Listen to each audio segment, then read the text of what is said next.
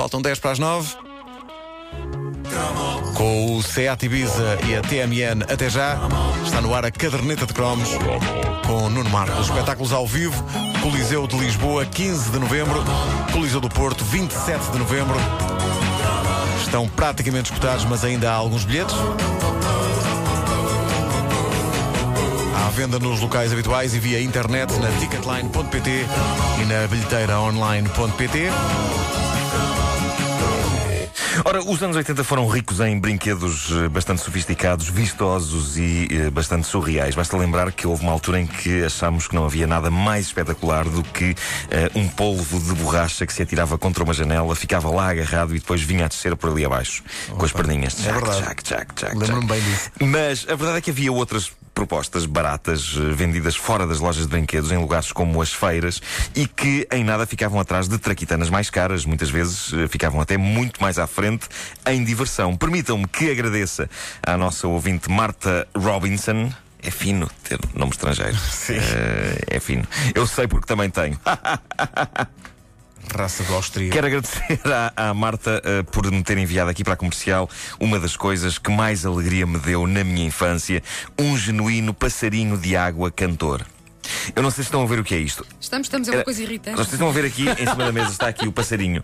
Ah, isto era, era magia pura, vendia-se na rua, era impossível não parar junto de um tipo que estivesse a vender isto. Falo de um passarinho de plástico oco, cuja cauda era uma espécie de apito, punha-se um pouco de água dentro desta meiga ave, soprava-se na cauda e ela cantava qual rocinol.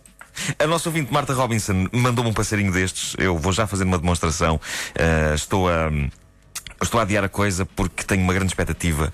Uh, na altura eu achava que isto era a melhor coisa do mundo. Sim, e portanto. vais- vais uh, fazer um som de vamos, ver se o tempo. Sim, vamos ver se o tempo foi favorável para com uh, estes uh, passarinhos. Uh, mas uh, tenho que ler a carta que a Marta juntou ao passarinho. Uh, merece destaque também porque é uma mensagem manuscrita, o que já vai sendo raro uh, hoje em dia. Já, toda, já pouca gente usa canetas para comunicar uh, com outros seres humanos, mas a Marta fê-lo e diz ela: isto não é uma piada ribeirinha, mas uh, é o seu homónimo ornitológico, o passarinho ribeirinho. Uh, ok, tudo bem, pode abusar dele por hora, diz ela.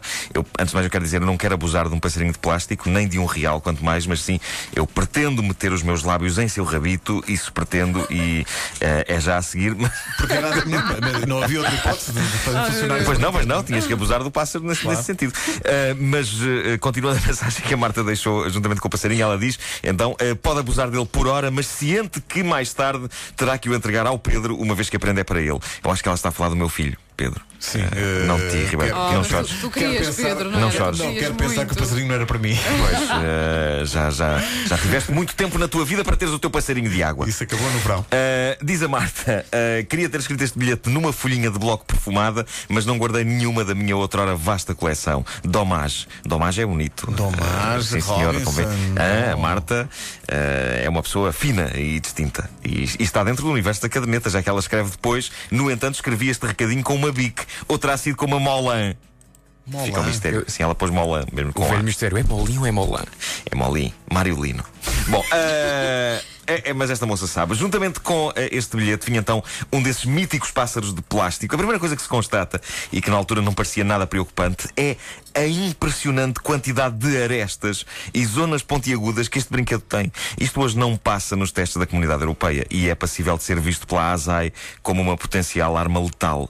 Ah, tudo isto aleija. Ah, mas na altura era um pequeno pedaço de felicidade e uma das coisas mais acessíveis que eh, uma pessoa podia pedinchar aos adultos. Aquilo era de facto barato, o que pode explicar as arestas e as mil e uma possibilidades que uma coisa tão maneirinha tinha de provocar ferimentos.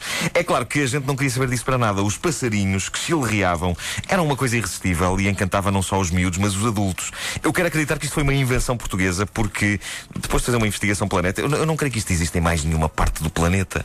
Nós podemos não ter descoberto a cura para nenhuma doença, podemos não ter posto nenhum homem na Lua, mas nós, os portugueses, que até já demos novos mundos ao mundo, somos malta para contribuir para a gigantesca mole de tralha da humanidade com algo tão simples e brilhante como estes passarinhos de plástico. Eu tive mais do que um ao longo da vida, o que foi estúpido, porque na verdade uma pessoa não precisa de mais do que um passarinho destes, porque eles fazem todos basicamente a mesma coisa. A mesma coisa. Não é? Nunca percebi que raio de ave era esta, porque cantava como um roxinol, mas se vocês olharem bem para isto, aqui no estúdio, eh, eu vou descrever, tem, tem uma espécie de uma crista não é? E, e parece assim uma, uma espécie de um galináceo. Parece uma Claramente um cruzamento estranho, não é? É um Não, cruzamento é estranho. Um, é um pássaro do punk, então. É, Com pois essa é. Não é? Passa um bocadinho punk. E é de uma Um cor um muito normal na- no mundo do passarito. Que é verde. Exato, parece uma galinha verde. Ah, mas uma vez posta a água dentro do bicho, ah, a feitiçaria acontecia. Digo-vos que tenho memória disto ser uma experiência tão realista, o som do passarinho, que eu temia que pássaros a sério respondessem ao chamado e descessem dos céus para acasalar comigo. Ah, nunca aconteceu. É claro que. Nem um ah, pássaro? Tudo isto que vos digo, não. Tudo o que vos digo é, é um pássaro que tentasse acasalar com isto ficava todo aleijado. Estes bicos. Muita aresta, muita acho, aresta. acho que boa parte Caramba. da mística tinha a ver com a ideia, se calhar eh, lendária apenas, de que sim, que isso atraía os pássaros, que a pessoa soprava isso e que nunca, nunca aconteceu. Nunca, nunca aconteceu. Ah, tudo isto que vos digo eh, e esta, esta memória do realismo, da experiência, do som do passarinho, eh, é meramente baseado nas minhas memórias. Estes imortais passarinhos, geralmente comprados por pais ou avós como substituição de coisas mais caras em dias de pedinchice aguda e todos os dias de visita, por exemplo, aqui em Lisboa à Baixa, aos armazéns do Chiado ou do Grandela, eram dias de pedinchice, não é? Ah, mas estes pássaros eh, eh, eram tipo a prenda de consolação, tipo, não, não te dou, não te dou um imen, toma lá um passarinho destes. Ah, e, e estes pássaros estiveram todos estes anos longe da minha vista e do meu ouvido, mesmo que não do meu coração. Por isso chegou o momento histórico em que, senhoras e senhores, vou fazer aquilo que não faço há uns valentes 30 e poucos anos. É vou agora. superar no passarinho que foi oferecido pela Marta Robinson. Diz-me uma coisa, vais tentar tocar alguma coisa conhecida ou pura e simplesmente vais tentar, vá lá, tocar? Eu acho que isso é um pouco arriscado. Ah, vou tentar Não, tocar. toca aquela do Ah, Eu ouvi um passarinho. eu vou tentar Não, não, qualquer eu- coisa. mas eu ouvi. Vou- Dá, para fazer diferentes eh, melodias? Ou, Tu, tu julgas que isto, é, que isto, tem, isto, tem um chip? Será que estamos a pedir? Dá para fazer diferentes melodias, diz ele, olhando para uma coisa de plástico com, uma- com um, um apito saído. Ah, mas isso é um buraquinho que tu podes mas tapar e destapar, eu, não é? eu lembro-me. Pois tem. É tipo flauta. Ah, eu nunca tinha, nunca tinha reparado nisso. Será que faz grande diferença? Bom, ah, isto, na minha mente, é a experiência mais realista de recriação do som de um pássaro que alguma vez foi feita. Mas isto foi há 30 anos. Não sei como é que vai ser hoje. Preparem-se. Vamos a isto. Vou superar.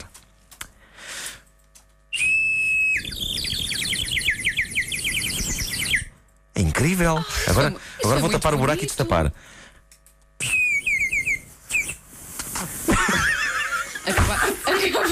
Acabaste de molhar o Vasco. Quando tu tapas o buraco, começa a sair água. O Vasco acabou de dar um banho. Que grande banho. Que grande banho. Obrigado, Nuno. Ah, dependendo da intensidade do sopro, consegues algumas variantes interessantes, repara.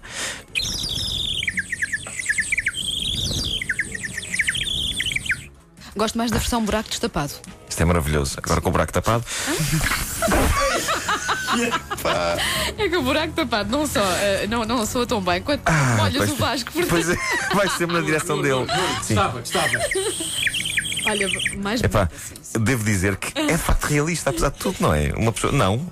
É completamente realista. Se tu acordares de manhã com. Agora está a ser um bocado estranho. Tu pensas, pá, está um passarinho a cantar-me na janela. Mas não, na verdade sou eu a, soprar num coice de plástico. E por via deste pássaro, de facto, confirmou-se de forma simbólica o quanto estas manhãs metem água. A caderneta de cromos Bom, alguém traga um pano! é uma oferta SEAT, Ibiza Passarinho, vai buscar um pano. e TMN. Até já.